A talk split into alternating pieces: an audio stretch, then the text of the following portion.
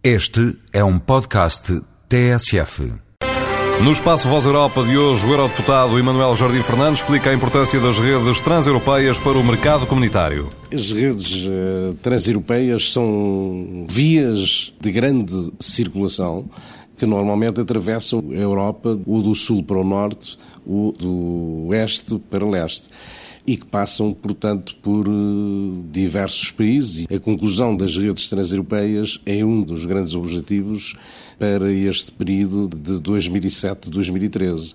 É óbvio que eram necessários 20 mil milhões de euros e não há dinheiro para isso, mas eh, foi estabelecida uma forma, através de financiamentos, recursos designadamente, para que essas redes fossem concretizadas, porque é fundamental para a circulação, quer de pessoas, mas quer de mercadorias, e, portanto, para o funcionamento do mercado interno.